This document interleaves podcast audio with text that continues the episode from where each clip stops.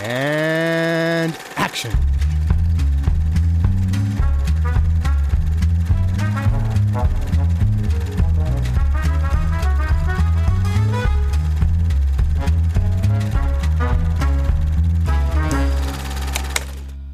Hallöchen und herzlich willkommen zur vierten Episode, directed by Edgar Wright. Wir äh, sind wieder hier. Ähm, selbe Besetzung wie letzte Episode. Hallo Colin, Lange hallo Ted. gesehen. Servus, servus. Long time no see. Genau. Äh, und wir sprechen über Scott Pilgrim vs. The World. Edgar Wrights vierten Film, dritten Film, je nachdem, wie man, wie man Fistful of Fingers einordnet. Ich würde schon Edgar Wrights äh, Standpunkt unterstützen, dass es unfair ist, Fistful of Fingers mitzuzählen. Ja, ja. Hat er das Ja. gesagt? Hat er das selber gesagt? Ja, Ja. ähm, er es, äh, jeder denkt irgendwie, dass Shaun of the Dead sein Debütfilm ist. Ja, bis Und- vor kurzem wusste ich halt auch nicht, dass er Ja, das und davor wenn irgendwer im Interview ihn jemand anspricht auf und dein Deb Debütfilm war ja Shaun of the Dead, dann wird er einen Teufel tun und ihn korrigieren. Ja. Und das verstehe ich auch sehr Nee, gut. das wusste ich halt echt nicht, dass er noch einen Film davor hat. Ich, ich, ich Den wusste, dass gemacht die, die Show 21er. davor hat, The Spaced, ja. und die ich auch mir unbedingt anschauen will, habe ich bis jetzt noch nicht geschafft. Genau, da machen wir. Oh, ähm, sage ich. Ähm, hm, ich habe nichts gesagt. Okay, yeah, yeah, yeah. Ähm, wo war ich? Man muss dazu sagen, da waren sie irgendwie 19, als sie den Film gemacht es ist ein haben. oder 20. semi-professionelles Regiedebüt, würde ich sagen. Also Ja, es, immer es ist halt jemand, der, es ist eigentlich ein nicht professioneller Film, wo jemand das Durchhaltevermögen hatte, einen- wirklich einen Langfilm zu machen, Einen Abendfilm Featurefilm für- zu ja, einen machen. Featurefilm zu machen. Und Okay. jetzt ist es halt leider irgendwie sein Debütfilm, dieser, Ah. dieser Film, den, den er mit Freunden gemacht hat. Also Ah, okay. ich verstehe ihn schon, warum er gerne Shaun of the Dead als sein Regiedebüt. Ist ja auch sein professionelles Regiedebüt, Ja. wenn man es mal genau nimmt. Wir wollten aber über Scott Pilgrim reden. Richtig. Genau. Scott Pilgrim Zurück zu vs. The Scott. World. Er hat die Cornetto-Trilogie unterbrochen, um eine Comic-Adaption zu machen. Ähm, mit Michael Cera, Mary Elizabeth Winstead, Kieran Culkin, Anna Kendrick, Aubrey Plaza, Jason Schwartzman, Johnny Simmons, Alan Wong und vielen mehr. Und äh, der Film handelt von Scott Pilgrim, der die sieben bösartigen Ex-Freunde seiner neuen Freundin besiegen. Ex-Lover. Ex-Lover seiner neuen Freundin besiegen muss, um ihr Herz zu gewinnen. Entschuldigung, das Filmzitat muss es sein. Ich hoffe, dass es heute Ex-Lover ist. Seven Evil Exes. Seven Evil Access. Go. Ex-Boyfriends, nein, Exes. Spoiler Alert. Oh, okay, wir werden den Film eh spoilern, also. ja, wir werden Ja, den Film sowas von spoilern. Ähm, das Lustige ist ja, wir hatten ja Scott Pilgrim, also Colin und ich hatten Scott Pilgrim ja schon mal in der Challenge in, im alten Format besprochen. Mhm. Deswegen äh, ist es schön, dass wir noch jemanden dabei haben mit, Yay. mit Ted, dessen Meinung wir noch gar nicht gehört haben. Und ähm, aber ich glaube, wir kriegen auch eine, eine Besprechung hin, die ihr so noch nicht gehört habt. Vor allem mit Handys. äh, ja, ich glaube, Colin und ich wiederholen jetzt einfach mal kurz, was wir letztes Mal so ungefähr gesagt haben, was unsere Meinung zu dem Film war, damit die Leute, die es noch nicht gehört haben, Wissen, up to date sind. Und Dann lassen wir Ted drüber reden. genau, Und dann reden wir nochmal zu dritt über, was uns noch so einfällt. genau, Klingt doch nach einem guten Konzept. ja, dann sag doch mal, Colin, deine Meinung zu Scott Pilgrim, die du letztes Mal schon gesagt hast. Ich bin ein bisschen enttäuscht, aber von dir, Johannes, dass du am Anfang der, aber als wir am Anfang drüber geredet haben, was denn, äh, d- dass ich irgendwie erwähnt habe, Shaun of the Dead ist nicht mein Favorit. Und du äh, meintest, du bist gespannt, du weißt nämlich gar nicht, was mein Favorit ist. Ich hab's in diesem fucking Podcast schon mal erwähnt. Right. Scott Pilgrim ist definitiv mein Favorit von Edgar Wright. Mhm. Also, wie, hat wieder sehr viel damit zu tun, warum Hot Fuzz mir wahrscheinlich nicht so gut gefällt. Was für einen Bezug hat man denn tatsächlich zu dem Thema oder zu, diesem, Ja. äh, zu dem Thema äh, des Films oder zu der, ja, eher der Stimmung des Films? Und das trifft halt voll auf mich. Das ist halt, da bin ich voll die Zielgruppe von diesem Film und dann ist es auch noch von Edgar Wright, der, wie wir schon gesagt haben, verdammt kompetent, verdammt gute Filme macht, verdammt lustige Filme. Ich liebe diesen Film. Ich kann den eigentlich gar nicht oft genug schauen. Und du, und du so? Ich finde ihn auch sehr gut. Äh, im, Im Gegensatz zu äh, Shaun of the Dead und Hot Fuzz weiß ich bei dem Film noch genau, wie ich an ihn gekommen bin. Ich weiß nicht, ob ich das damals erzählt habe. Den habe ich von Luke bekommen damals, das weiß ich noch.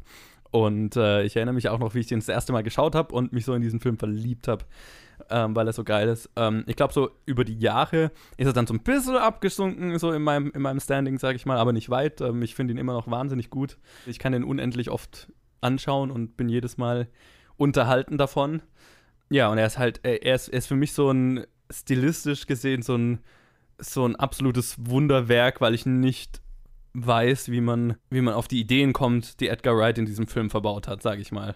Ne? Da, Mhm. da ist so viel, so viel Ideen drin, auf die ich nie gekommen wäre und sowas fasziniert mich dann immer. Aber Ted, Wie bist du denn das erste Mal zu Scott Pilgrim gekommen und wie findest du dürfen wir Scott Pilgrim? so? oder magst du Scott Pilgrim? Erstmal, keine Ahnung, wie. Äh, und zweitens, verliebt trifft sofort. Ich, ich habe mich sofort in den Film verliebt. Vor allem mich als riesengroßer, supergroßer Nerd bei dem Du Film. bist wieder okay, nachdem du Shaun of the Dead nicht mal so gut fandest. Jetzt hör mal okay. auf, hör mal auf damit. Aber nee, aber. Scott Pilgrim einfach nur mit dem Fakt, dass halt auf einem Comic basierter Film, der so viele References zu anderen Nerd-Sachen hat, speziell Videospielen, was halt bei- für mich mich halt groß getroffen hat, weil ich halt zu der Zeit halt auch extrem in, da drin war und halt auch echt viel gespielt habe. Und jedes Mal, wenn ich Zelda-Musik höre bei Scott Pilgrim, geht mir das Herz auf. Oh. Ja, aber ich muss echt sagen, also verliebt ist wirklich das, das Beste, das trifft es wirklich am besten, weil dieser, dieser Film hat es mir so angetan, als ich ihn das erste Mal gesehen habe. Äh, von, von der Comedy über quasi die, die Trans über die Kameraarbeit wieder, wie bei der letzten Episode, wie, wir geredet haben, Kameraarbeit, die Transitions. Ich habe wirklich das Gefühl, so sehr ich auch gesagt habe, dass heute fast der Zenit war, finde ich bei Scott Pilgrim konnte er wirklich so kreativ sein, wie er wollte, weil er das entsprechende Budget hatte in Hollywood in Amerika. Und das einfach, einfach manche Sachen, wie er halt kreativ Szenen aufbaut und von einer Szene zur nächsten geht, finde ich einfach so Hammer. Plus einfach nur so ein super guter Cast von alles zu der Zeit noch. Ich weiß nicht, von welcher Zeit der Film ist ungefähr. 2008 oder 9? 2010. 2010. Also ich bin da, ich war noch relativ jung, also weiß ich nicht, ob die da alle schon in der Höhe waren, aber ich glaube mal, das war noch eine kurze Zeit, bevor dann Michael Sarah riesig wurde, Aubrey Plaza, äh, Alle, die in dem Film. Anerkannt. Brie Larson. Brie Ja, Larson, Brie Larson, Anna also Kendrick. Anna Kendrick Brie einfach Larson hat, nur, eine, hat wie lang Screentime da drin? Das ist einfach nur einer Fünf meiner, Minuten. einer meiner ersten halt diesen Crush, die ich hatte auf Elizabeth, auf wie heißt sie, Elizabeth? Mary Elizabeth Winstead. Mary An der Elizabeth Stelle wäre vielleicht ein guter Zeitpunkt zu fragen, hat dieser Film eine starke Frauenrolle? Ja, endlich. Äh, Im Vergleich, im Vergleich, Ja. im Vergleich zu seinen Ja, restlichen ja, Filmen. verglichen mit den restlichen Filmen durchaus. Im Vielleicht nicht ganz so stark wie Liz, aber, Ja, nicht so stark wie Shaun of the Dead, aber aber auch das ist nicht auf Platz stark. zwei. Auf Ich würde mal sagen, drei, ja, wenn ich, also, da ich jetzt wirklich frisch an Hot Fast denke, im Vergleich zu seinen Filmen. Immerhin Also, kommen zwei. Frauen in prominenten Rollen vor, sagen Ja. wir es mal so. ja, wobei ich aber sagen muss, dass das auch stark beeinflusst ist aus dem Fakt, dass es auf dem Comic basiert und quasi die Charaktere Ja. schon Ja, vorgegeben sind. ja, ja. An dieser Stelle die Frage, hat jemand von euch die Comics denn gelesen und wenn ja, vor oder nach dem Film? Nein. Ich stand mal mit einem Comic, äh, also ich stand mal an der Kasse vom Comicbuchladen mit den Comics in der Hand und dann habe ich gemerkt, dass ich meinen Geldbeutel vergessen habe. und dann Also- konnte ich sie nicht kaufen und dann habe ich sie. Es sollte einfach nicht sein. Ich habe Keine auf, dann ich hab auf jeden Fall vor, es zu lesen, aber Ja. habe es noch nicht gemacht. Ja, ich habe mir die Comics in den USA, als ich jetzt im Mai in den USA war, habe ich mir die Comics gekauft und habe sie aber noch nicht gelesen in der Zwischenzeit. Deswegen, ja, drei Ah. Comic-Noobs. Ich habe sie im Regal stehen. Immerhin. Also wir äh, sind mal wieder nicht qualifiziert, über das zu reden, worüber wir reden, aber wir tun es trotzdem. Also als Adaption können wir es nicht äh, anschauen, aber als eigenen Film können wir ja, drüber auf jeden. Fall. Jetzt, Colin, bei dir wusste ich jetzt nicht mehr. Äh, ach genau, ich habe dir den Film damals gezeigt, ne? Du hast Genau. den Film bei mir nicht gesehen. Ich hatte, ich hatte von Edgar Wright halt diese Cornetto-Filme äh, gekannt. Und dann kommst du daher so, hey, hier ist ein Film von Edgar Wright. Damals waren wir in der, in vierten der Berufsschule und Ja. das war großartig. Allein als dieses Logo kam, habe ich gewusst, diesen Film mag ich. Oh ja, Universal das. Universal-Logo. Das war- Übrigens, ein Trivia-Punkt, den ich vorhin gelesen habe, als ich geschaut habe, ob ich noch welche finde. Zu dem Film habe ich übrigens nicht so viele interessante gefunden. Aber ähm, das Logo, dieses Universal-Logo wurde von Edgar Wrights Bruder, glaube ich, gemacht. Und das, das wir im Film haben, ist ein First Draft, der eigentlich nur als erste Idee gedacht war, aber der kam in Test-Screenings so gut an, dass sie es einfach gelassen haben. Oh, sehr cool. Ja, ja nee, ich frage deswegen, wie ihr zu dem Film gekommen seid, weil das ist ja so der berühmte Flop, den Edgar Mhm. Wright hatte. Also es ist sein, mit Abstand sein größter. Flop. Was ich gar nicht nachvollziehen Das kann. Publikum war noch nicht bereit dafür. Ja, so ungefähr. Also das war, ich habe es dann auch immer erst im Nachhinein erfahren, weil ich habe den auch nicht, ich habe auch nicht mitbekommen, als bekommen, als der damals lief und habe ihn auch nicht im Kino gesehen. Ich habe ihn auch erst hinterher über Empfehlungen bekommen und der Film ist auch erst wirklich so ein halber Erfolg geworden, weil er dann so einen Kultstatus hatte und Leute ihn sich gegenseitig empfohlen hatten. Als er damals rauskam, habe ich so gelesen, war so die Stimmung so, weil das war sein erster Hollywood-Film, ne? Das war sein erster Film mit Universal und so weiter Mhm. war so die Stimmung, er, die haben ihn dann an der Comic-Con gezeigt und da hat er die geilsten Reviews bekommen, begeisterte Fan-Crowds und so weiter. Passenderweise. Und alle haben sich erhofft, boah, das wird, der wird einschlagen wie eine Bombe.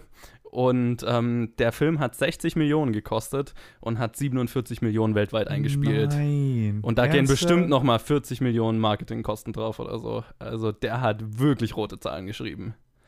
Der hat dann aber noch echt Ah, viele DVDs kann- verkauft. Der muss, genau, der also muss über die Kohle- Jahre hat er sich bestimmt irgendwie Der wieder in sicher- Richtung, also ich weiß nicht, ob die wirklich Gewinn damit gemacht haben, aber ich schätze mal, sie werden mehr an die schwarze Null gekommen sein. Aber ja, das ist Edgar Wrights größter Flop ähm, bisher. Und das äh, fand ich so interessant, weil er halt, weil es niemand hat kommen sehen, so damals. Und er wirklich dann halt, also jeder von uns den ja irgendwie unter der Hand von irgendjemand so empfohlen bekommen hat, einfach. Das fand ich nur interessant. Also das überrascht mich voll, das wusste ich gar nicht. Ich habe mich auch gar nicht darüber informiert, dass das so gefloppt ist. Aber das macht dann schon Sinn, wenn man bedenkt, wie lange es gedauert hat, bis der nächste Hollywood-Film von Edgar Wright dann kam. Yes. Dass sie genau. ihn so lange haben warten lassen. Genau, Es er ist ja danach zu seiner Cornetto-Trilogie Ja, zurückgekehrt genau. eben, ja. Das ist auch definitiv der zielgruppenspezifischste Film, den Ja. er bisher gemacht hat. Wenn es einen, es Comic-Con-Film gibt, Ja, genau, ja. dann ist es. Also, der Film Scott sieht Pilgrim. ja auch, was ich auch verdammt cool finde, der Film sieht ja nicht aus wie ein Film, der Film sieht aus wie ein Comic. Also, Oder wie, Ja. ich finde, der Film ist die perfekteste Kombination aus Film und Ja. Comic-Ästhetik, die ich Ja. bisher gesehen habe. also Definitiv, ja. das ist so, geht so gut ineinander über. Genau. Ähm, von den Kampfszenen, in denen die ähm, halt die Schriftzüge Pow, Bang, Bang Ja. und so weiter drin sind, so einfach nur die, wie die Dialoge aufgelöst teilweise sind, teilweise, dass sie halt von A nach B gehen und sich dabei unterhalten und die Dialoge mit jedem Schnitt sind sie halt schon ein gutes Stück weiter, wie so in einem Comic halt auch von Bild zu Bild sind sie an einem anderen Ort, aber der Ja. Dialog ist eigentlich so. Wisst ihr, was ich meine? Total, ja. Ja, ja, und meistens, ich meine, sowas machen viele Filme oder zumindest viele, äh, viele Shows, wo sie quasi dieselbe Konversation in mehreren Orten fortsetzen, damit sie quasi sich von A nach B mogeln. Irgendwie müssen wir die Ja. Charaktere darüber bringen, aber halt auf diese Weise, ähm, bei, bei Scott Pilgrim macht es auch Sinn, wie er es macht. Vor allem da, wo sie am meisten eingesetzt werden, ist die Zeit, die Szenen, wo man bei Scott mit dabei ist und quasi sieht, dass er in einer Situation feststeckt, im Prinzip. Mhm. Weil es, ist halt dann so parallel. Am Anfang ist er, dann kommt er mit Knives zusammen und dann ist es halt so aufregend und dann gehen sie halt überall mit, mit zusammen und unterhalten sich. ja. Und später kommt quasi die zweite Szene auch. Es ist halt eine Konversation, auf die er gar nicht wirklich aufpasst. Und es könnte zwischen der einen Szene und der anderen könnte eine Stunde sein, das weiß man aber nicht. Auf ihn ist einfach nur so, ah, verdammt, ich muss weg von der. Ja, aber bei den Knife-Szenen finde ich es noch so relativ passend. Oder da, da können es halt, können's halt- können's auch Ausschnitte sein, die wirklich eine Stunde auseinander sind aus dem Dialog. Ja, Weil ja. sie ihn einfach zulabert mit unterschiedlichen Sachen und er nicht zuhört. Mhm. Was ich dann total cool finde, ist, wenn er mit der Band zum Beispiel irgendwie zur pa äh, wo sie zur Party gehen, fällt mir da spontan ein. Ah, und ja. wo sie dann wirklich die innerhalb des Satzes mehr hin und her schneiden Ja, zwischen Orten. das ist auch das ziemlich clevere, weil meistens machen sie es bei anderen, bei anderen Filmen oder so, machen sie es halt, wenn der Partner wechselt und dann die andere Person was sagt, dann gehen sie halt einfach in den anderen Ort über. Ja. Dann ist er wirklich so mitten im Satz oder Ja. teilweise im selben Wort oder so, sonst irgendwas, dass sie richtig coole Sachen machen. aber es funktioniert halt auch so perfekt. Es funktioniert so gut. es fällt einem wahrscheinlich auf, wenn man drauf achtet. Das kann, ich kann mir vorstellen, dass es einem nicht auffällt, bis man dann am, an, am anderen Ort plötzlich bewusst ist. ja. Und das, das ist einfach wieder mal auf den Perfektionismus von Edgar Wright zurückzuschreiben, dass die Bewegungen und die, das Framing von den Schauspielern innerhalb dieser Dialoge so gut ineinander passt, dass der Hintergrund da komplett springen kann und es ist jedem wurscht. Jetzt haben wir ja in der letzten Episode bei äh, Hot Fuzz gesagt, da war es so, so richtig durchproduziert auf die Perfektionsspitze, sage ich mal, getrieben. So auch so, so solche Sachen. Und jetzt finde ich es lustig, bei Scott Pilgrim ist es auch perfekt umgesetzt, aber das hat wieder für mich mehr Charme, als es bei Hot Fuzz hatte. Scott Pilgrim hat meine absoluten Favoriten an Übergängen, Transitions, Montagen. Nee, das ist aber- einfach noch besser als Shaun of the Dead, finde ich. Würde ich auch auf jeden Fall zustimmen. Und äh, vor allem halt, wieso es mehr Charme hat, finde ich einfach, dass der große Grund einfach nicht ist, dass sie einfach um einiges größeres Budget hatten und dass sie einfach nur wirklich sich für jede Szene die passende, perfekte Transition mit dem, mit dem geeigneten Stil und mit der geeigneten Musik aussuchen. Ja. Hot Fuzz habe ich ja das Problem, dass es halt, so, so sehr es auch produziert war und so sehr es slick und alles war, dass sie das immer noch sehr tight gemacht haben. Okay, es ist, es ist mehr effizient als äh, stilistisch, Mhm. die Übergänge, obwohl sie auf Comedy angespielt sind. Und bei Scott Pilgrim habe ich einfach das Gefühl, dass sie einfach alles, alle Möglichkeiten, die sie hatten an Effekts, haben sie mit äh, reingenommen. Ja, aber was mich bei Scott Pilgrim fasziniert, das habe ich vorhin angedeutet und also da, da möchte ich wirklich mal so äh, stärker beleuchten. wie visuell anders der Film ist von Ja. allen anderen Filmen, die es gibt. Ja. Wie einzigartig dieser Film aussieht und gemacht ist und das noch nie, das nie wieder jemand versucht hat und es nichts gibt, was damit vergleichbar ist. Das ist was, was mich bei Scott Pilgrim so umhaut, weil das wirklich so singulär eine visuelle Umsetzung ist, die so einzigartig, einzigartig ist und so voll von Ideen ist, auf die ich nie gekommen wäre, wo ich mir gedacht habe, wie macht man das? Wie, wie kommt man auf die Idee, das so zu machen und so weiter? Das finde ich wahnsinnig beeindruckend bei dem Film. Weil so äh, bei Shaun of the Dead und Hot Fuzz, die Übergänge und so weiter sind cool, aber äh, da verstehe ich, wie man auf die Idee kommt und wie man das umsetzt. Bei Scott Pilgrim sind Dinge drin, da weiß ich nicht, wie man das macht. Und wie man auf die Idee kommt, das so zu machen. Wisst ihr, was ich meine? Mhm. Ich finde es interessant. Ich muss dir auf jeden Fall zustimmen. Aber das was, ist es nicht, was mich an diesem Film von der Machart am meisten beeindruckt. Was mich bei dem Film von der Machart am meisten beeindruckt, ist das Sounddesign. Also nicht das Visuelle, der Ton. Verstehe, ja. Und das liegt nicht daran, dass das Visuelle nicht großartig ist. Es liegt einfach daran, dass beides fucking großartig Ja. ist. Und was einen Ja, ja. mehr beeindruckt, ist nur die Frage mit, was wird einem irgendwie bewusster beim Anschauen. Und weil mir diese Töne, die, die so präsent sind, diese Zelda-Töne, die du angesprochen hast, diese ganzen Videospieltöne, die sind einfach so in mir verankert, die habe ich so oft, so hunderttausend Mal gehört beim äh, 20. Durchlauf von irgendeinem Zelda-Spiel oder was weiß ich. Und die haben einfach diese, das, das sind ja meistens ganz einfache Töne. Es gibt, okay, wenn er das, die Kiste aufmacht, ist es ja ein längerer Ton. Aber die meisten sind Mhm. eigentlich nur ein einzelner Ton. Und dass die so prägnant sind und sofort so eine Verbindung auslösen, das nutzt er meisterhaft in diesem Film aus und bringt sie ganz leise irgendwo im Hintergrund ein und man erkennt sie sofort. Ich weiß, warum das für mich nicht so eine Wirkung hat, weil ich habe diese ganzen klassischen Spiele ja nie gespielt. Deswegen, Okay. sowas fällt mir, glaube ich, gar nicht auf. Ich höre dann immer so, ah, da ist ein Ton, der so nach einem alten Videospiel klingt. Aber ich könnte nie sagen, was jetzt von welchem Spiel da drin ist. Naja, wenn er zum Beispiel, wenn Scott Pilgrim ziemlich am Anfang ist, das, wo das Zelda Box Opening als erstes Mhm. kommt, wo er irgendwie dann von seiner Freundin erzählt und äh, irgendwie die beiden seine Freundin toll findet und er kriegt halt gesagt, hey, deine Freundin ist toll und dann kommt so dieses so, hey, Okay.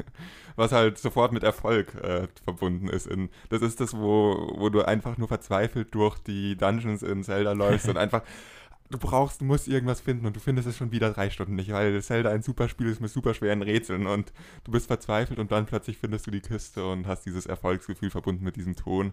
Der Ton ist die Belohnung für das Erfolgsgefühl.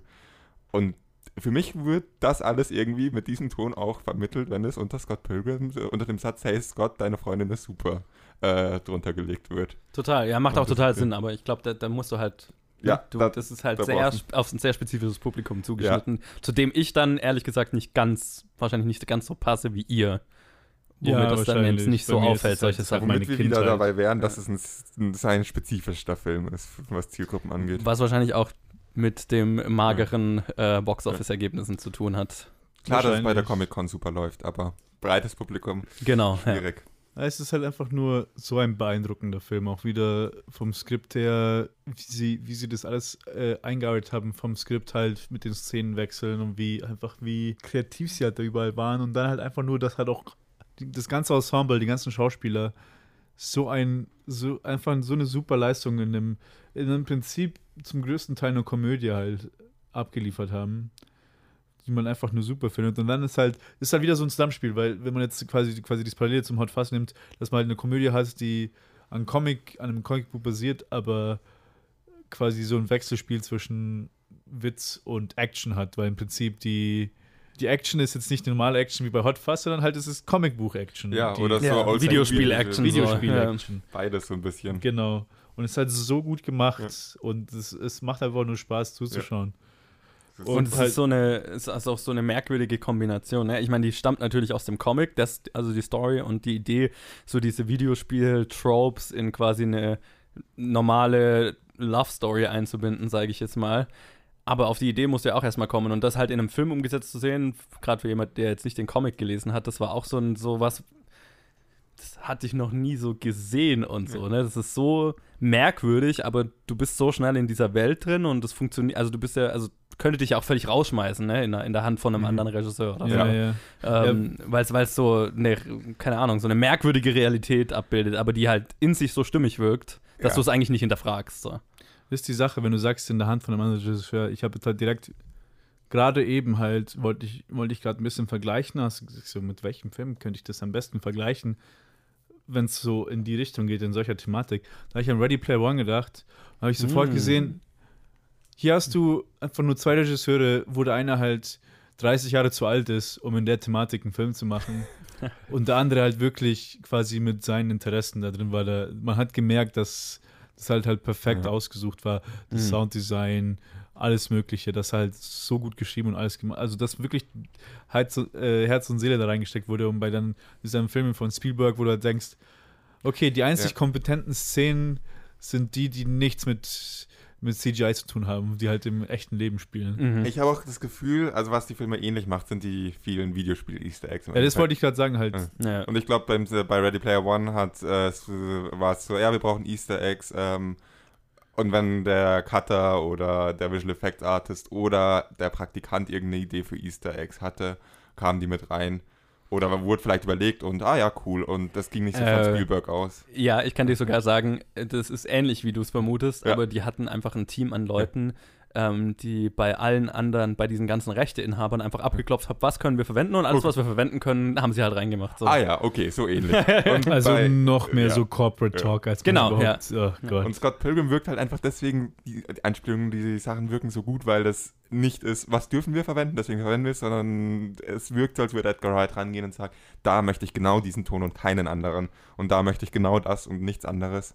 Und dass das halt auch irgendwie funktioniert, ist gut. Und wahrscheinlich hat es nicht immer funktioniert und musste sich was anderes überlegen, aber dass das halt von dieser Person ausging, die eine Vision für einen Film hatte, auch ausging, was da an Easter Eggs drin ist. Und das es ist nicht halt- so reingeschmissen gefühlt hat, nur um Easter Eggs drin zu haben. Genau, das wollte ich gerade sagen. Es ist nicht so, was ja Edgar Wright, was wir jetzt ja über alle seine Filme bisher ähm, gesagt haben. Easter Eggs bei ihm sind ja nie nur einfach so von wegen, Ja. hey, schau mal, da ist was, was, was dir was sagen könnte, sondern es hat ja immer einen Storybezug. Ja. Also diese Töne, die du ansprichst oder so, die haben ja immer, also wie du gerade gesagt hast, ne, wenn er einen Erfolg hat, dann läuft halt, dann hört man halt im Hintergrund diesen Erfolgston aus Zelda. Das ist ein Easter Egg, weil Leute dann, ha, das ist der Ton aus Zelda, aber es macht ja in der Story auch total Sinn. Mhm. Mhm. Und das ist so ein Unterschied, während bei Ready Player One, die, da rennen halt Charaktere rum, damit dann Leute anpausieren können und im Hintergrund sagen können, hey, da ist der Charakter, aber es hat, äh, da ist der Charakter, das hat Ja. jetzt nicht mit der Story zu tun. Abgesehen von der Shining-Sequenz oder so zum Beispiel. Muss ich dir jetzt dann widersprechen? Bei Scott Pilgrim, was für mich ein bisschen reingeschmissen wirkte, war äh, der Nagger Scott am Ende. Den fand Okay. ich stark unnötig. Ah, ich glaube, es war In auch- welchem, was ist die Anspielung? das, oder? äh, das, ich weiß jetzt nicht, was der Ursprung ist, aber in Ursprung vielen wird- Videospielen. Ursprung weißt ist wahrscheinlich aus Zelda 2 mit dem Dark Link, einfach im Prinzip kann dein sein. Schatten, Okay, dein Gegner. du? Mhm. Und es gibt es dann in relativ vielen Videospielen. Es gibt Gut, ja auch klar, in, ja. den, in der Arcade, in der sie spielen, wo er gegen den Nagger Ninja Hm. äh, spielen muss. Äh, Negative Ninja, Negative whatever, einfach nur halt dein umgekehrtes Gegenüber. Klar, ja. Und das ist, äh, wird in vielen Spielen äh, dann äh, seitdem auch. Was ja auch so ein Film-Trope ist, Ja. ne? Also so Ja. auch so für super. Er, er hatte ich ja gerade mit Venom, ne? Ja, ja. ja, nur dass dieser Begriff Nagger irgendwas halt auch in Klar, Spielen ne. klar dafür verwendet wird. ja. Und dass dann dieser Nagger-Scott auftaucht, fand ich so ein bisschen. Okay, das ist jetzt schon ein bisschen unmotiviert. das, das, die Story ist vorbei. Äh, okay, Mai, wie auch immer. Man kann Ja, natürlich dann wieder anders argumentieren und sagen, er hat ja jetzt Selbstrespekt und so weiter und muss jetzt irgendwie mit sich selbst klarkommen. Das finde ich dann ein bisschen weit hergeholt. Für mich war, hat Ja. sich das angehängt gefühlt während die ganzen. Ist aber auch das Einzige, was ich da, was Wobei- ich an wobei man auch- aus, angehängt Wobei man auch sagen muss, weil erstens, ich stimme zu, wie sie, wie sie ihn eingebracht haben, wobei ich auch mag, wie sie quasi ihn auflösen. den auflösen, Ja, den Konflikt. das ist witzig. Das mag Das ich dann. Wo sie es auf den Oh, Kopf ja. stellen, wo sie Mhm. einfach Freunde werden. Ja, wo sie dann zusammen sie sich einfach halt rauskommen. verstehen, Ja. genau. Das ist ganz cool, ja. Aber We have a lot in common. Yeah, right. wo, wo, ich wo ich aber sagen muss, ist, wo es Sinn machen würde, weil am Film mitgearbeitet hat ja auch der Comicbuchautor, hat Mhm. quasi mitgeholfen. Und quasi das Ende vom Film wurde geschrieben, bevor das Ende vom Comic geschrieben wurde. Das heißt, die, ja, ich glaube, der letzte Band war noch nicht raus. der letzte Zeit also quasi, so, ja, genau, der letzte Mal war noch nicht raus, und aber trotzdem hat er noch da mitgewirkt und hat quasi, kann ich mir vorstellen, weil sie halt dann nichts, nicht das letzte Band hatten, worauf sie es basieren hätten können, wo es besser zu den vorigen Bänden gepasst hätte, also besser zu dem vorigen, zu dem restlichen Film, mussten sich dann halt quasi noch irgendwas ausdenken und sind dann halt in so eine, quasi eine Trope-Richtung gegangen, Ja, haben ja. sich dann irgendwas rausgesucht und Ja, wobei ich aber sagen muss, dass, dass das mir jetzt nicht so aufgefallen wäre, dass das jetzt rausfällt vom Rest vom Film. Vielleicht klar, diese, diese Negative Version von ihm, ähm, ja, die ist so, es fühlt sich so ein bisschen an, hey, das Ganze ist vorbei und dann das auch noch, aber ich meine, das ist ja nur als Gag dann gedacht, Ja. so mehr oder weniger. Deswegen ist mir Ja. das jetzt nie so negativ aufgefallen, sage ich mal. Andere Frage, wenn wir gerade beim Ende sind. Ist euch bekannt, dass das Ende ursprünglich anders sein sollte? Ja. Dass er ursprünglich ist er mit Noise wieder zusammengekommen. Ja, im, im Comic ist es, glaube ich, so, oder? Im Oder Comic ist weiß ich nicht, wie es ist, aber das ursprünglich gedrehte und geschnittene Ende ist Ah, okay. auch, dass er mit Noise zusammenkommt. Und das bei Testpublikum ist halt äh, Testpublikum, ums AI, was ist der Plural? beim Testpublikum. Beim Testpublikum. Ja. Ja. aber bei mehreren unterschiedlichen Testpublikums ist es nicht so gut. Test-Screenings. Testscreenings. Ja, ich will wissen, was der, der Plural von Publikum ist. Ich Nicht, glaube, dass es es gibt kein Plural vom Publikum. Publika. Ist, okay, whatever.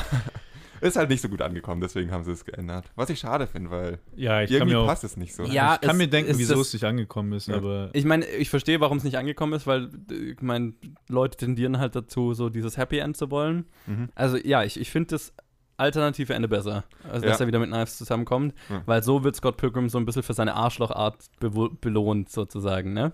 ja, aber Ja, Also ich verstehe, ja. warum Also Leute damit ein Problem haben mit Ja. dem Ende, Ja. so wie es jetzt ist. Nee, nee, sie hatten ja das Problem mit dem alternativen Ende, deswegen wurde es ja geändert, gell? Ja, also mit dem Nein, das, Ende. also die Test, das Testpublikum hatte ein Problem mit dem alternativen Ende, dem dann wurde es geändert Ende. und jetzt gibt es Leute, die mit dem jetzigen Ende ein Problem haben, weil er so dafür belohnt wird, dass er so ein Idiot ist. Ja, ja, sozusagen. aber dazu ich muss sagen- gehöre ich auch. ja. Da, dazu gehöre ich, ich, ich finde beide Enden finde ich nicht gut. Weil äh, ähm, ich kann mir sehr gut vorstellen, weil halt so ein, so ein Filmpublikum oder auch so, vor allem auch ein Nerdpublikum, also solche halt aus dem Comic-Con oder was auch immer, die sind halt darauf eingestellt, dass Boy gets girl at the end of the film. Ja. Genau, er- das er- ist so er dieser kla- uralte Filmtrope von wegen, du hast dieses Traummädel und er muss quasi er muss durch all diese. Probleme durch, damit er sie endlich kriegt. Das ist also Genau, diese und dann quasi uralte ist, halt- ist sie Trope. halt einfach nur im Preis. Aber Genau. vor allem am Ende des Films geht es ja nicht mehr oder, oder ihm darum, sie zu kriegen. Also das ist ein, wird mit, dem- absolut mit dem Holzhammer gezeigt, dass die, Mhm. dass nachdem er ja das erste Mal gestorben ist, Spoiler Alert, und dann sein äh, One-Up verwendet, um nochmal gegen Gideon zu kämpfen, dass er Ja. es nicht für sie tut, sondern äh. God earned the Ja, power of self-respect Self-Respect, und so weiter. ja. Und Self-Respect würde dann dazu führen, dass er sich auch irgendwie sagt, hey, das war jetzt bescheuert. Genau, das Hey, war's. Ich habe das mich echt beschissen verhalten. So. Ja, Weil und das ist auch Sache, irgendwie, das ist ist es halt- nicht wert. Also Ja. sozusagen, dass er jetzt irgendwie mit Ramona Flowers am Ende zusammenkam, spricht so voll wieder dagegen, dass er jetzt Self-Respect gewonnen hätte. Ja. Jemand, der Self-Respect gewonnen hätte, vielleicht interpretiere ich das nur falsch, hätte entweder gesagt, gut, jetzt, also hat er mit euch beiden nicht funktioniert, Ja. also Oder ich oder halt wenigstens Die Zeit für mich selbst, um mich selber zu ja, finden. irgend Weil sowas. die Sache ist halt, Vielleicht sollte ich mir Gedanken machen Ja. darüber, wer ich bin und dann Ja. vielleicht einfach mit dem ganzen Dating-Grab Ja. nochmal neu anfangen. das ist halt genau. wirklich weil er wirklich ein Arschloch ist im Film. ja. ja. Und wirklich, also man könnte ihn höchstens einen Anti-Held nennen, aber er, er verhält sich ja. halt wirklich, wirklich Shit gegenüber. Und das ist das Mädels. Lustige. Das ist nämlich der Grund. Ich habe vorhin gesagt, der Film ist jetzt über die Jahre, ist er so ein bisschen abgerutscht in meinem Empfinden. Nicht viel, aber das ist der Grund, warum er ein bisschen abgerutscht ist. Weil mein Teenager-Ich, so äh, derjenige, der Mary Elizabeth Winstead total äh, heiß und das Traummädel und so weiter fand, hat, äh, war halt, fand natürlich das Ende total geil, weil, ja, er kriegt das Traummädel so, ne? Und die, äh, jetzt mit ein paar Jahren Abstand, wenn ich mir jetzt anschaue, dann fällt mir das erst auf, so mit dem, naja, okay, ja, eigentlich wrong. ist es, eigentlich passt es nicht so wirklich. Er wird gerade so ein bisschen dafür belohnt, dass er eigentlich ein Vollidiot ist. Aber das Ja, Ende, ja. dass er dann mit niemandem am Ende zusammenkommt, das gibt's halt leider nicht. Genau, Insofern klar. Das ist das ja, Problem. es besser mit, äh, dass er mit Knives zusammenkommt, weil das ist dann Ja. irgendwie wieder, er hat was aus der ganzen Sache gelernt und kommt zurück zu der Person, die ihn wirklich irgendwie schätzt Ja, und nicht die andere Person, Aber die ihn so als Ablenkung sucht. Das, äh, eben, das ist das Problem. Also das Problem ist halt, dass, dass es halt kein drittes Ende gibt, weil selbst das Ende mit Knives habe ich halt selbst in die andere Richtung dieselben Probleme. Ja. Erstens, er kommt wieder zu ihr zurück, ob- nachdem er sie quasi Ja. scheiße behandelt hat. genau, er behandelt sie scheiße und sie. Und dass sie ihn halt immer noch Ja. quasi wertschätzt. Also, Ja. sie sollte echt mit, also quasi, man hätte ein Ende haben können, wo quasi Sie Ramona ihren Knives eigenen, mit Young Neil und. wo, wo Ramona ihren eigenen das Weg hätte geht. genau dieselben Probleme gehabt, wenn Knives dann mit Young Neil Stimmt, dann äh. Also einfach alle auseinandergehen, wäre so das Mhm. Beste. Ja. Nee, also das Beste wäre, also für mich so ein theoretisches Ende wäre am besten gewesen, wenn so Ramona einfach nur so, okay, ich hatte gerade meinen sieben Evil Access und dann gerade dieses ganze Trauma und jetzt brauche ich erstmal Zeit für mich selber und dann halt noch so einen Moment mit, Knives, wo sie ihn halt wirklich so ein bisschen zur Sau macht. Quasi, Ja, ja, ja. wie konntest du mich so behandeln? Und dann, und dann vielleicht noch irgendwie mit dem Self-Respect halt eine, in, auf eine gute Note enden, aber halt nicht auf so eine So dass er sich entschuldigt für sein Verhalten Genau. und dass ihm vergeben wird. Was und, er theoretisch ja. macht im Film, aber halt auf eine echt schwache Art. Ja, genau. eben, ja. ja. Aber, aber um nicht auf dem Ende hier rumzuhappern, Ja, Aber das ist, das ist der schwächste Punkt des Films, finde Ja, ich. find Aber ich der auch. Rest des Films ist wirklich, also in großen Teilen sehr, einfach wahnsinnig beeindruckend.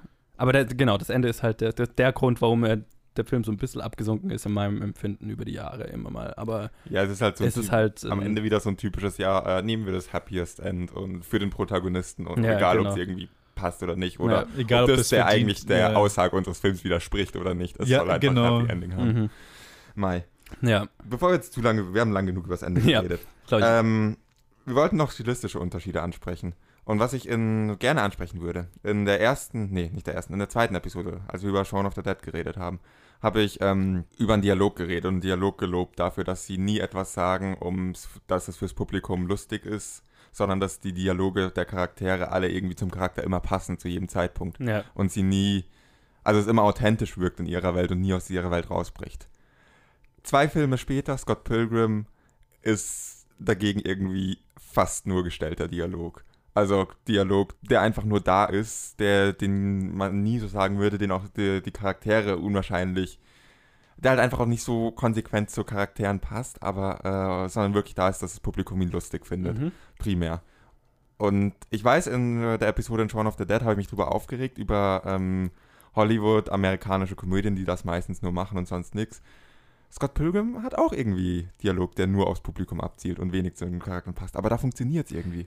Na, weil der ganze Film ja damit Ja. spielt. Also Ja. du hast da sogar Ja. diese Sequenz, wo dann dieses Sitcom-Lachen quasi eingeführt wird und so kurz eine Sitcom draus wird. Also der Film spielt ja, mit seinem Publikum mehr oder weniger und auch mit dieser Ästhetik, dass es so äh, quasi diese Videospielanklänge hat und du, der Film sagt dir ja nie, ist es jetzt Realität oder bildet sich oder sieht es einfach Sean, äh, äh Sean, äh, Scott so quasi, also der Film bricht ja immer Ja. mit, mit Realität Ich und wollte so auch nicht weiter. kritisieren, Ja. ich wollte nicht sagen, dass es schlecht ist. Ich bin verwundert, erst, ich war, bin verwundert, dass es funktioniert. Oder, nee, eigentlich nicht. Edgar Wright hat es gemacht, natürlich funktioniert es. Aber ich bin, ähm, ich, mir ist es aufgefallen, als einfach eine hundertprozentige Stilumkehrung von Ja. Shaun of the Dead, wie der Dialog bisher in Shaun of the Dead und Hot Fuzz war.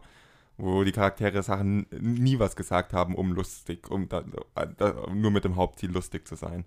Und in Scott Pilgrim sagen dauernd Charaktere irgendwas mit dem Hauptziel lustig zu sein. Und also das fand ich eigentlich den stärksten, die stärkste, wir reden ja hier über die ganze Filmografie und das fand ich so von einem Film auf anderen, von Hot Fuzz auf Scott Pilgrim, die stärkste Wandlung des Stils bis Baby Driver kommt. Nicht, dass es mich stört, weil beides hat für mich sehr gut funktioniert, aber wir, wenn wir schon über die Möglichkeit haben, Filme von einem Regisseur so miteinander Ja. zu vergleichen, sollte man sowas auch miteinander vergleichen. Und das, ich bin eigentlich umso begeisterter, dass er beide Extreme kann. Ja, ich würde da an der Stelle auch erwähnen, er hatte hier einen anderen Co-Writer, als er normaler hat. Also, Ja, also normalerweise war es ja dann mit Simon Pegg, oder? genau, die meisten macht er mit seinem Pack, Shaun of the Dead hat er alleine gemacht und hier hat er zusammen mit Michael Bacall das Drehbuch geschrieben, der jetzt gar nicht mal so als Autor unterwegs ist, sondern hauptsächlich als Schauspieler.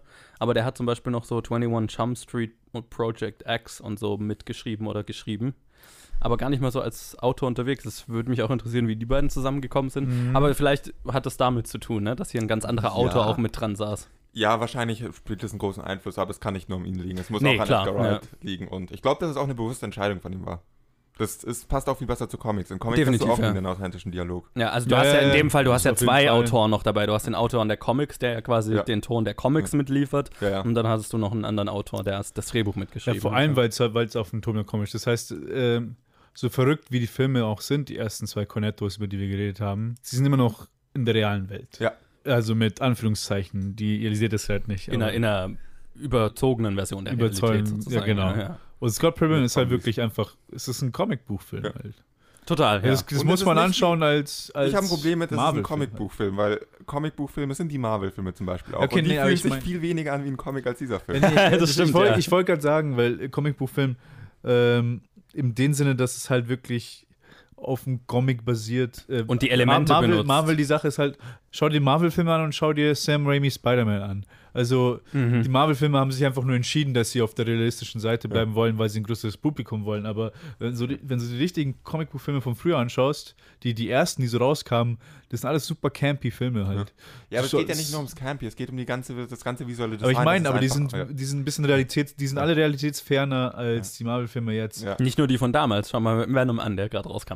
Schau mal, Okay. ja, aber nee, aber das meine ich ja. Marvel hat ja damit angefangen. Ich meine, schau dir, Ja. schau dir, schau dir den, er, den letzten an, Infinity Wars, vergleich den vom Magic, vom sonst was mit ersten Iron Man. Erster Iron Total. Man ist so nah an der Realität geführt. Also die wollten einfach, die wollten Superhelden machen. Ja. Also sie wollten es so nah an unserer Welt haben, Ja, ja. damit die Leute sich die anschauen. Ja, sie haben so langsam dieses, dieses Comicbuchartigere, dieses fantastischere Elemente Stück für Stück eingeführt. Genau, und hier ist einfach nur verloren, wir sind in einer komplett anderen Welt. Wir, Genau. sind, wir sind nicht wirklich in Amerika, wir sind in einer anderen Version von Kanada. Kanada. Ich wollte ich wollte mich gerade verbessern. ich wollte mich gerade verbessern. Wir sind einfach in einer anderen, wir sind im Comicbuch, Comicbuch Kanada Genau, ja. von Scott Pilgrim, also von dem Comic. Ja. Und dann hat man einfach gleich ganz andere Regeln und man, Ja. Das Intro ist immer noch so fantastisch. Once upon a time in a mysterious land far, far away. Äh, oder was war es in a mysterious, Genau, ja, a so. mysterious land of Toronto, Canada. Ja, genau. so. Und also ich finde, ich möchte noch mal ganz kurz, ähm, ich habe es ja vorhin schon erwähnt, aber ich noch mal ganz kurz sagen, dieses, diese eigene Realität, die dieser Film aufbaut, fasziniert mich so. Und das Ja. ist das, was mich auch als Teenager, als ich den Film so gesehen, so fasziniert habe. So, wow, das kann man machen, weil es ist ja irgendwie, du bist zwar in der realen Welt, in einem realen Ort, der passiert, aber es ist trotzdem eine fantastische Welt in sich. Zum Beispiel so Sachen wie, dass ähm, Ramona Flowers dann über einen ihrer Evil Exes spricht, der dann ein Loch in den Mond für sie geschlagen hat. Und immer wenn du den Mond siehst, ist ein Loch im Mond, ne? Ja, ja. Also, also so Sachen. Also es ist oder eine die, super. die Vegan Police. Genau, genau, so Sachen. Also es ist so eine, es ist eine super Science-Fiction, Comic-Buch, Magic-Welt, was weiß ich, aber sie Es hat halt so gut. dieses.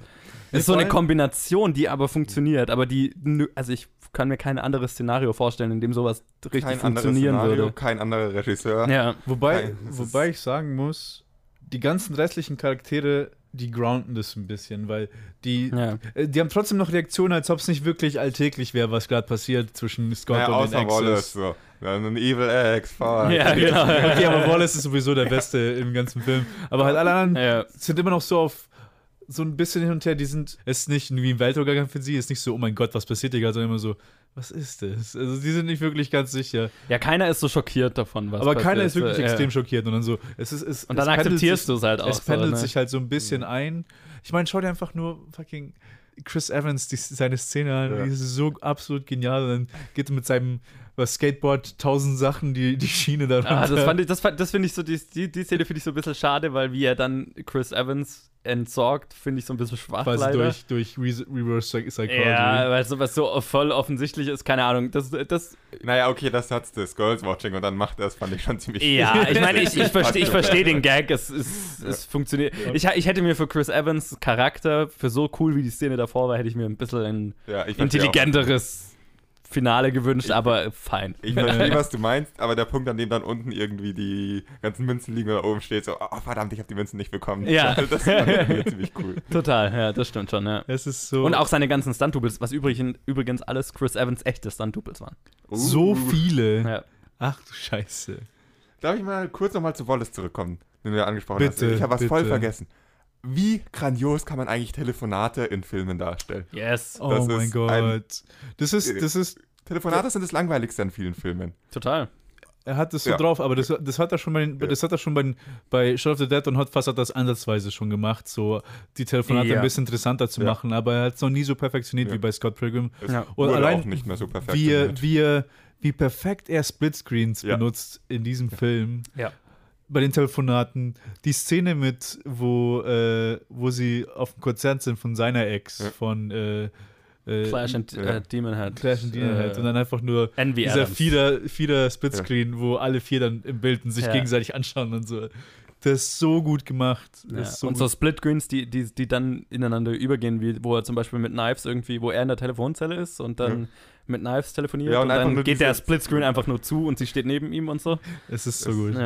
Generell nicht nur Splitscreens, wie er mit Format spielt. ja. Wie er mit, wie er mit dem Standard ähm, CinemaScope äh, Bildausschnitt, den du normalerweise hast im Kino, einfach spielt und sagt, hey, es gibt mehr als ein Bilder. Ein, mehr, mehr als ein Format. Man kann so machen, man kann so machen, man kann so miteinander kombinieren.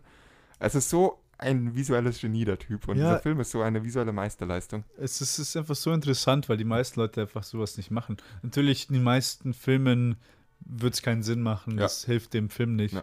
Aber es ist schade, dass es nicht mehr solche gibt, weil Viele Alle Filme anderen- würden besser werden, wenn man das macht. Und Ja, sind, einfach- sind zu faul. ein, ein cooles Beispiel, was ich, was ich vor kurzem erst ähm, erfahren habe, ist nur eine kleine Side Note, wenn man mit, ein bisschen mit Formaten spielt. Space Quest, kennt ihr das? Nein. der Tim Allen-Film, was quasi in Äh, äh, meinst, Star Trek ähm, Galaxy Quest. Galaxy Quest, Galaxy genau, so Quest rum, meine ich, nicht Space. Galaxy Habe ihn Quest. leider noch nicht gesehen, aber. Ja. Hast du nicht gesehen. Aber die Sache in dem Film ist es, dass er im Breitbandformat spielt, bis sie quasi wirklich von den Aliens entdeckt werden und dann kommen sie ins Raumschiff rein und dann wird ihnen das Weltall gezeigt. Und, im, und so wie das früher die Kinos die Anweisung bekommen haben, haben sie erst dann das Kasch, den Vorhang ausgezogen und dann kam erst das CinemaScope, Das ist cool. das ganze Universum quasi, wo sie dann wirklich in der richtigen, in dieser Welt, also das, sind so, das ist zum Beispiel, da haben sie sich eine Szene ausgesucht, um sowas zu machen und mit Format zu spielen. Mal kurz off-topic, oder wenn wir gerade beim Format sind, hat nichts mit Edgar Wright oder Scott Pilgrim zu tun, aber ich muss mal ganz kurz die Frage stellen, wenn zum Beispiel so ein Regisseur wie Christopher Nolan immer zwischen IMAX und äh, einem normalen Widescreen-Format hin und her springt, stört euch das oder fällt euch das gar nicht auf? Ähm, Kommt drauf an. Es kommt drauf an. Ich kann dir ein perfektes Beispiel liefern, wenn es gut gemacht ist und wenn es richtig shit gemacht ist. Okay.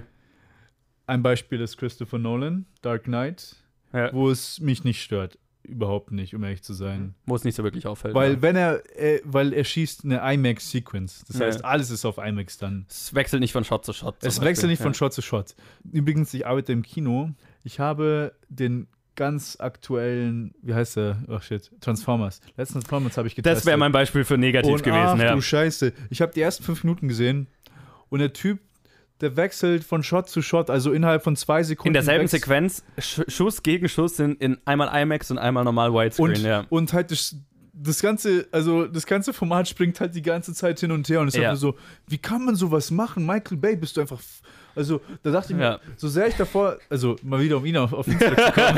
kurz ein Lob aussprechen. Ich find's geil, dass du gesagt hast, ich arbeite im Kino, bevor du gesagt hast, äh, dass du Transformers gesehen hast. Ich hab Ich habe ich hab ihn getestet, ich habe ihn getestet, ich habe ihn nicht angeschaut. Ja, Weil ich habe musstest ich Transformers- Kopfschmerzen, ich habe Kopfschmerzen von den ersten fünf Minuten bekommen. Ja, und da ging mein ganzes, ich so, ich habe so viel davon gehört und gelesen, dass er von der technischen Seite so respektiert ist und dann bringt er so einen Dreck raus. Ja. Also ich habe, das in den ersten fünf Minuten, das ist halt wirklich, innerhalb von, innerhalb von einer Minute wird zwischen Scope und IMAX wird gute 100 Mal hin und her gesprungen. Mhm. ja. Und halt wirklich im Sekundentakt und Ich bin noch schneller. grad echt und froh, wenn das der Anfang ist, weil mir ist nicht so krass aufgefallen in dem Film. Ich bin dann echt froh, dass ich den Anfang verpasst habe. Mir ist, es ich erst, mir ist es gegen später erst aufgefallen, Ah, dann in okay. den letzten ich hab, Ich habe Actionsequenzen nur die ersten so, Minuten aber gesehen und das war halt Die einfach habe ich nur. verpasst, weil ich zu spät dran Das war. war grässlich, das war einfach grässlich. Und da, das ist genau das Beispiel. Ja. Wenn, wenn der Wechsel gut gemacht ist, dann ist okay. Wenn er, Also, weil zum Beispiel bei sowas wie Interstellar hat es mich dann im Kino hat, ist mir gar nicht aufgefallen, aber auf Blu-ray später ist mir dann immer aufgefallen, ah, oh, ist mir im Kino gar nicht aufgefallen, dass es immer hin und her springt. Ich finde es manchmal irritierend, aber wir waren bei Edgar Wright, Ja. der sein Format ganz gut einsetzt. Ich habe nachgeschaut, es ist ein äh, Widescreen-Format. Ich war mir nämlich gerade nicht sicher, ob der, ob der 16 zu 9 oder Widescreen ist, aber es ist ein leichtes Widescreen. Noch nicht Ja. CinemaScope, aber Ja. Widescreen. Ja. Aber das, ja gut, das wechselt nicht wirklich. Er arbeitet mit visuellen. Er spielt halt mit, er äh, spielt cro- damit, croppt mal ja, Sachen croppt oder mal so, rein, aber- aber Ja, es ja. ist, bleibt ein Es- dasselbe Format. Genau, er dreht jetzt nicht mit unterschiedlichen Formaten oder Ja. so. Es Es ist halt- ist mal, es ist im Schnitt Ja. quasi angepasst manchmal. Es ist fake, unterschiedliche Formate. Genau, ja. Oder halt um was Ja, zu highlighten oder so. Was st es ist stilistisch eingesetzt, sagen wir es mal so. Wo waren wir stehen geblieben? Ist mir egal, wo wir stehen Ja, geblieben sind ein bisschen Ich habe noch einen. Punkt. Ja, Oder bitte. willst du? Ich sag zu Nee, nee, du fängst an. Ich habe jetzt nämlich, mir ist gerade noch was eingefallen. Ähm, was ich wirklich hervorheben möchte, wir reden in jeder Episode über Edgar Wright, über seine Transitions. Und wir meinen damit immer diese visuellen vom Soundeffekt begleitet, diese schnellen Schnitte, diese Kameraschwenks. Ich finde, in diesem Film ist er wirklich noch kreativer geworden, noch vielfältiger mit seinen Transitions. Mhm. Ein Beispiel, was ich total geil finde, was dann eigentlich nur noch über den Sound funktioniert, ist, äh, wenn er nach seinem ersten, nachdem er bei Ramona übernachtet hat und er sie irgendwie dann fragt, ob sie zum Konzert kommt und sie sagt ja und äh, fährt weg und er noch hinterher schreit so, äh, ich habe ja gar nicht gesagt, wo es ist, es ist übrigens im Rocket und so weiter. Äh, dieser, dieses Wort Rocket ist nicht mehr im Schnitt, er schneidet vor Rocket ab. Und, Man sieht und man man's sieht nur. nur einfach, man Mhm. hört noch dieses R und dann sieht man einfach nur dieses Gebäude, wo Rocket draufsteht. Und solche Sachen sind es. Er macht Transitions so kreativ perfekt inzwischen in diesem Film, auch ohne sich auf seine visuellen Schwenks oder auf seine visuellen äh, Schnitte zu äh, verlassen. Einfach nur durch pure Kreativität, ohne dass was Besonderes dran ist. Ja. Der Schnitt ist einfach nur ein bisschen früher gesetzt und es ist, was im nächsten Bild zu sehen ist. Und Es ist super alles krass verdichtet. Also Ja. ich, ich finde, er ist, er ist so ein Meister darin, Dinge zu verdichten oder, Ja. oder das Storytelling zu verdichten, Ja. weil er Mhm. Quasi über, ich meine, du könntest ja auch sowas erzählen, indem du sagst, es ist im da und da und dann schneidest du auf das, Da die und da. Location, genau. Aber, und, aber es ist verdichtet und jeder Übergang erzählt quasi, übernimmt was vom, von der vorherigen Szene in die nächste Szene und hat, es ist ein smoother Übergang und die, der Informationsflow bleibt Ja. gleich. die Übergänge geben dir eine Information. Die Transitions haben einen Zweck, erzählen, Ja. diesen, erzählen einen Teil der Story. Und, ist- machen es kürzer. Ja. Also er, dadurch, er hat dadurch eine krass schnelle Erzählweise, die aber nicht negativ auffällt, also nicht so, dass man nicht mitkommen würde, weil der Informationsflow immer gleichbleibend ist oder halt im, vom, von, von der Geschwindigkeit immer gleich bleibt. Und Ja. aber er sich halt einfach Dinge spart, die nicht nötig sind, sage ich Ja. mal. Ja. Ja. Und wenn man was in Transitions erzählt, kann man auch den ersten und den letzten Satz von je- der Szene weglassen. ja, genau. Weil brauchst du ja dann nicht mehr. Ja, ja. ja. braucht Also- man halt echt nicht. Oder man benutzt ihn halt für beide Szenen dann. Ja. Wenn halt dann quasi Ja. am Ende von einer Ja. Szene derselbe Satz, nicht Ja. derselbe Satz, dasselbe Wort, derselbe Ausruf halt benutzt Ja. wird. Eine andere, die ich total cool finde, eine andere Transition ist, äh, wo er irgendwie so ins, wo er mit Knives in der Bibliothek ist und sie die Treppe runterkommt und er sieht das erste Mal in echt äh, Ramona Flowers Mhm. und starrt sie nur noch an und Knives steht so da und fragt ihn, kennst du sie, Scott? Scott? Fragt mehrmals Scott und dann wird er angeschrien, Scott und man hat genau denselben Bildausschnitt von seinem Gesicht, nur dass ähm, Steven reinkommt von der Genau, Seite. von der Ja. Seite. und, Über genau und den Shot plötzlich, ich steht er in, plötzlich steht er dann in, im Bandraum beim Proben ja. und es ist so, ich finde sowas so kreativ, so genial, wie man noch so, so, Ja. so Ideen. Wie kommt man darauf, das zu machen? Wie kommt man darauf, das überhaupt erst umsetzen zu wollen? Total, ja. Wie kommt man auf die Idee, dass das was bringen könnte in der Erzählung? Und das bringt verdammt viel. Es ist lustig, es gibt einen Informationsgehalt, man überspringt, man kommt zeitlich voran, was ein Problem ist, oder nicht ein Problem, was eine Herausforderung ist, die man sich beim Filmemachen äh, fragen muss. Wie komme ich in der Zeit schneller voran als Ja. Realzeit? Mhm. Und Genau, dieses krasse Verdichten Ja. halt. Ja. Und das ist. Ich könnte ewig über Scott Pilgrim schwören. Ja. Äh, es, ist, es ist so, es ist so, ich finde es so geil, weil es ist so, es ist so faszinierend. Ich sitze davor und denke mir so, wow, das ist so fucking beeindruckend und gleichzeitig so frustrierend, weil ich mir die ganze Zeit denke, ja shit, ey, dieses Level werde ich nie erreichen. Fuck. Soll ich mir eine andere Karriere suchen? Äh, ist spät, damn it. ist nie zu spät, in eine andere Karriere zu suchen, Johannes. äh. Sollte jetzt nicht so demotivierend klingen, es. Nein, nicht, dass ich es wollen würde, aber es, der Gedanke kommt schon mal auf, wenn man dann sowas sieht, weil ich mir halt so denke, ich, bin, ich bin raus. Das Ich würde so- dir ja gerne irgendwie dich beruhigen und sagen, mit genug Übung kannst du alles schaffen, aber das ist Edgar Wright. Das, Nein. das ist nichts, was du mit Übung erreichen kannst. Genau, das meine ich. Das ist nichts, was du mit. Übung erreichen kannst. Du kannst ein sehr fähiger Filmemacher mit Übung werden, aber das ist ein Level an Kreativität, das ist, das ist Talent. Ja. Na, die, die, diese Ideen musst du halt haben, um sie umsetzen zu können. Das finde ich so faszinierend bei ihm, ja. ja, ist definitiv einer der kreativsten Leute, die da gerade draußen rumlaufen. Definitiv, ja, genau. Mit äh, in, einer, in einer Industrie, die sehr viele kreativ, äh, sehr viele fähige Leute hat, aber Ja. ähm, wenige stechen, also ne, deswegen fällt das so auf. Das Ja. ist halt wenige, die, die mit so einer einzigartigen kreativen, kreativen Ansatz so rausstechen, finde ich. Ja, muss ich zuge äh, zugeben. Muss ich zustimmen. muss ich zustimmen. Muss ich zugeben, den Gedanken hatte ich auch schon mal. ja, muss ich, muss ich definitiv zustimmen. Edgar Wright ist auf jeden Fall einer der interessantesten Filmemacher, die wir haben. ja. Ich muss jetzt noch mal einmal deinen typischen Satz klauen, Ted. Du bist zwar noch nicht so oft im Podcast gewesen, aber ich glaube, du hast jedes Mal gesagt, den Score fand ich verdammt cool. Übrigens, ich fand den Score in diesem Film verdammt cool. also, Wow, ich muss mir mal den Score anhören, Also- jetzt wo du sagst. in, insgesamt, ähm, damit meine ich ganz konkret äh, die wirklichen Lieder, die die Bands haben. Die Lieder, die die Sex Bombs haben und die Lieder, die Clash at Demon Head haben. Clash at Demon Head ist, glaube ich, die Musik von einer Band namens Metric, wenn ich mich nicht irre. Ja, ich weiß nicht, Ja, also auf jeden so, Fall ein ja. Cover, was sie Und singen. irgendwas mit B gab es auch noch eine Band mit B, die irgendwelche Songs geschrieben hat. Ich weiß nicht. Ja, auf jeden Fall, wie das ausgewählt ist. Ähm, meistens, wenn du eine Band in einem, in einem äh, in, hast, eine Band, die Rollen, äh, ja, eine Band in einem Film hast, die hat halt einfach okay Musik. Hm. Wenn es gut läuft, hat sie okay Musik, aber die Musik passt so gut erstens und zweitens ist sie auch richtig gut und ich höre sie richtig gerne. Ja. Das wäre auch so Musik, die ich mir auch manchmal einfach so zum Anhören anmache, was ich sonst eigentlich selten mit. Jetzt mit Film-Soundtracks ist was anderes, aber halt mit Liedern, die Bands in Filmen spielen, die würde ich mir eigentlich außerhalb diesen Filmen wahrscheinlich nie anhören und das Ja. ist eine Ausnahme. Ja. Oft, ja. Das ja. ist einfach so verdammt gut ausgewählt.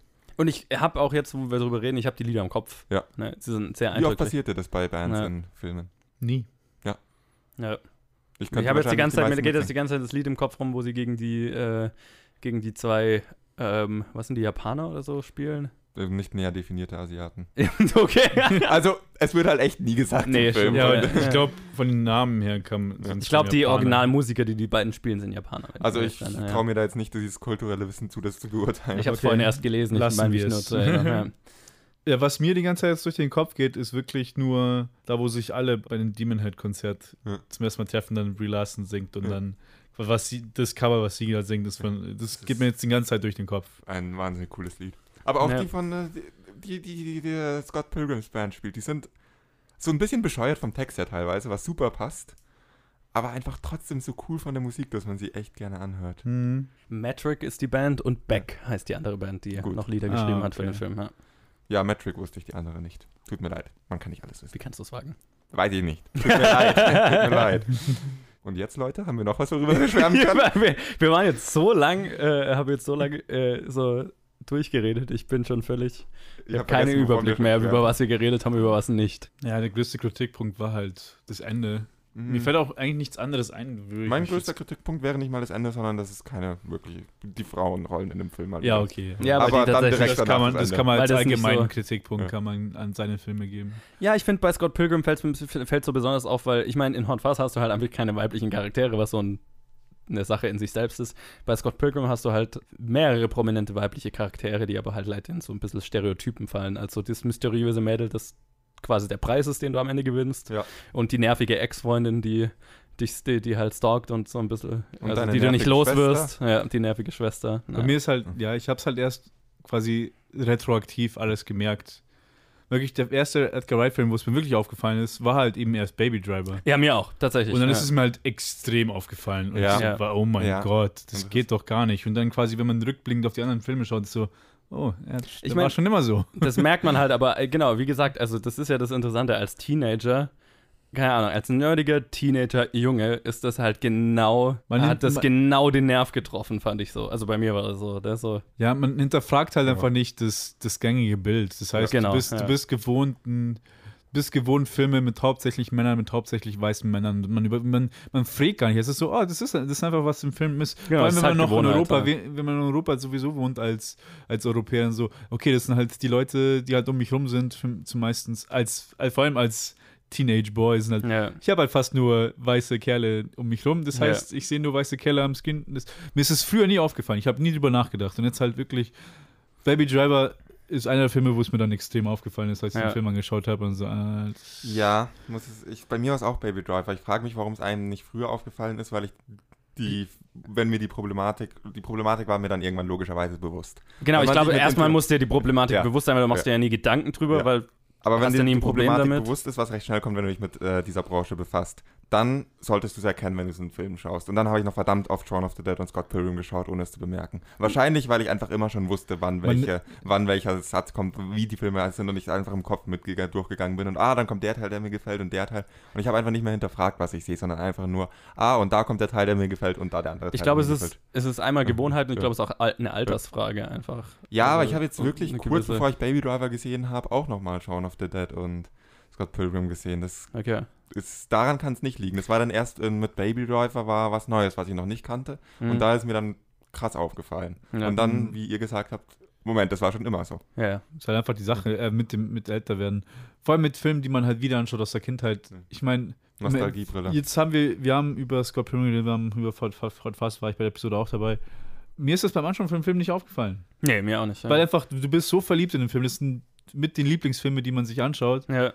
Und dann denkst du halt über sowas nicht nach und dann bist du halt einfach nicht mehr so kritisch gegenüber diesem Film wie bei neuen Sachen, die du halt nicht nur mit ne, nicht nur mit einer Offenheit die mir gehst, sondern auch mit einem einigermaßen modernen kritischen Blick. Aber ja. mit Filmen aus der Kindheit oder aus Ja. der Teenagerzeit bist du, man ist einfach nicht mehr quasi man, man schaltet den kritischen Blick sowieso aus, weil man einfach nur das nochmal anschauen, was man sowieso schon liebt. Klar. Und Ja. dann denkt man gar nicht mehr drüber nach. Weil bei Hot Fuzz wäre mir gar nicht aufgefallen, bis du dann bei der Episode gefragt hast und ich so, oh, der Film ist ja, oh mein Gott, das sind ja hab's nur alte deswegen- Männer. Ich habe es deswegen Ja. so gefragt, weil wir in Shaun of the Dead drüber geredet haben und Ja. ich dann auch das einfach bei jedem Film nochmal ansprechen wollte. Ja. Genau, Weil man und- kann echt nicht oft genug drüber reden und man sollte bei jedem Film, bei dem es ein Problem ist, auch drüber sprechen, dass es ein Problem ist. Ja, und ich glaube, man kann es wieder nur erwähnen, wie, was wir ja in den letzten Episoden immer gesagt haben. Es ist jetzt nicht, dass wir von, dass Edgar, dass es ein gigantisches Problem ist, aber man muss es erwähnen, weil es halt in allen Filmen, in fast allen Filmen ein Problem ist. Und dann es ist ist halt nicht so. Edgar Wrights Verantwortung, dass das 50-50 in allen Filmen ist. Es Ja. ist die Verantwortung von der Branche als sich und damit wahrscheinlich von den Studiobossen am ersten, wenn man es auf einzelne Personen beziehen möchte.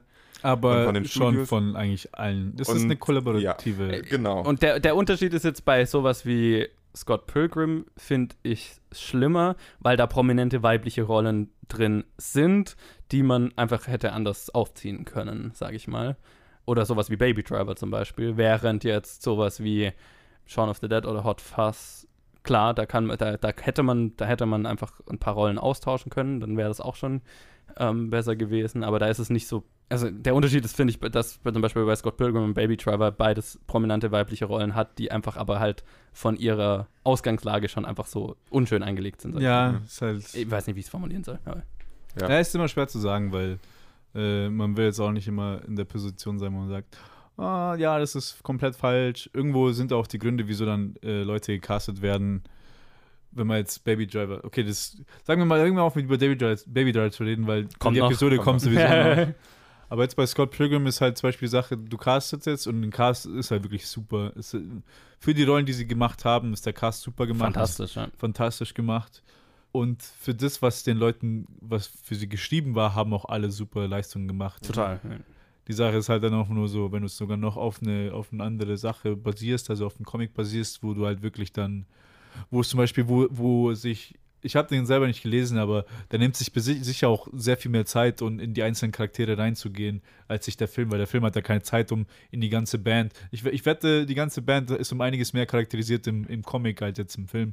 Aber da wird halt die Zeit halt einfach nicht genommen, weil du musst halt, ein- du musst es ein bisschen streamlinen, damit du von A bis Ja. Z kommst und dann gehen halt Sachen verloren, wo es halt dann schade ist im Endeffekt, dass sie halt nicht im Film ja, aber sind. dass immer dieselben, dass immer dasselbe Geschlecht verloren geht. Nee, nee, das, nee, nee, nee. ne. Das ist, äh, das soll, das sollst du doch gar nicht entschuldigen oder Ja, so. Ich sag nee. ja nur. Entschuldigung, äh, also dafür eine Entschuldigung zu finden, ist halt auch irgendwie nicht wirklich möglich. Nee, nee, Die einzige überhaupt wäre nicht. zu sagen, es ist fies, jetzt wirklich Edgar Wright darauf festzunageln, als Genau. Einzelperson. Nee. Aber man muss genau, es einfach immer erwähnen, wenn es ein Problem Aber ist. trotzdem, Edgar, falls du zuhörst, Mehr Frauen in deinen Bin gespannt auf deinen nächsten. Film. Ja, bin ich auch. Wir sind immer noch große Fans. Ja. Nein, definitiv. Das, Also ich ich würde es auch nicht ankreiden. Es ist halt einfach es ist was, was ich, was ich erwähnenswert finde, damit nur, nur so bleibt es in Erinnerung und ändert sich über Ja. die Zeit. Genau. Halt. Und wenn das nicht ein gigantisches Problem wäre, wäre es auch nicht nötig, es bei Filmen zu erwähnen, die Genau. nur Männer haben, weil es gibt auch, es gibt ja auch Filme mit nur Frauen. Ja. Und das wird dann beworben damit und das ist dann super. Es Ja. ist wirklich nur ein gesellschaftliches Problem und nicht ein Problem von diesem Film als Film an sich. Und wenn man nur den Film als einen einzeln stehenden Film anschaut, Ja. Dann wird der dadurch nicht unbedingt schlechter. Nein. Es ist halt halt im gesamten nee. Bild, wie Ja. gesagt. Das halt Gesamtbild im ganzen ist halt, nicht richtig. Ja. Gut, haben wir das auch. Vor allem äh, als Side Note, ich weiß nicht, ob wir das rausschneiden oder ich weiß nicht, wie die Episoden rauskommen werden, aber wie wir in unserer anderen Show über Frauenrollen geredet haben in den 20ern und Hm. wie Das sie im zu Ver Zeitpunkt schon draußen sein. wie sie Die im Vergleich, sein, ja. wie sie im Vergleich zu jetzt zu Edgar Wright in, jetzt in der Zeit, ist. also ist auch ein extremer Unterschied. Wir haben ja extra noch drüber geredet, wie Ja. wir äh, quasi, wie wir überrascht waren in den Ja. Rollen, in dieser Freiheit, die sie Frauen da hatten Ja. und wie das halt vollkommen weggefallen ist und wie wir erst erst jetzt 80 Jahre später so ein bisschen angefangen haben in die Richtung zu gehen. Ja. Also nicht Frauenfilme in bestimmten Genres einfach liegen zu lassen, sondern auch wirklich quasi im ganzen Spektrum von Cinema ja. dass, dass die halt auch stärkere Repräsentation und bessere Rollen einfach haben, weil meistens. Also, Eddie, falls du zuhörst, take notes. Schau dir den Film aus den 20ern an und dann ändere bitte nichts an deinem Filmstil, weil er ist fucking großartig. Ja. Und nimm einfach ein paar Frauen mehr, mehr mit rein. Aber generell große Fans von deinen Filmen.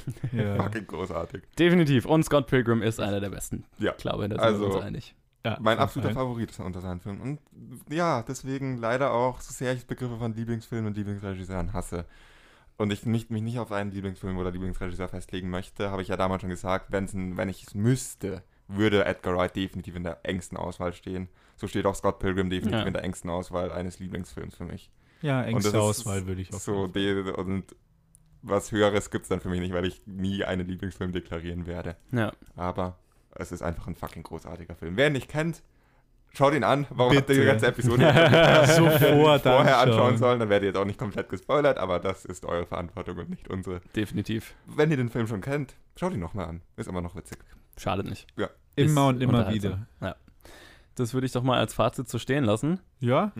Sich Und-. Bedanke mich nochmal bei euch, dass ihr die letzten zwei Episoden dabei wart. Immer gerne. diese Episode wieder. Und ähm, ja, wenn es euch gefallen hat, ich hoffe, euch, ihr habt Spaß mit, äh, mit der Staffel Directed by Edgar Wright soweit. Äh, lasst uns wissen, wie ihr Scott Pilgrim findet, wie ihr die gesamte Filmografie von Edgar Wright findet und welche Regisseure ihr gerne in Zukunft hören würdet. Äh, das könnt ihr wie immer auf Facebook und Twitter tun, jeweils unter Planet Film Geek. Und natürlich äh, lasst uns am besten ein geschriebenes Review und eine Bewertung da, da, wo ihr uns hört äh, auf der Plattform. Das wäre fantastisch, so helft ihr uns weiter und natürlich ganz einfach könnt ihr uns auch weiterempfehlen. Da würden wir uns sehr freuen. Und ansonsten hören wir uns dann in der nächsten Episode wieder, wenn wir dann über The World's, World's End reden. Bis dann. Ciao.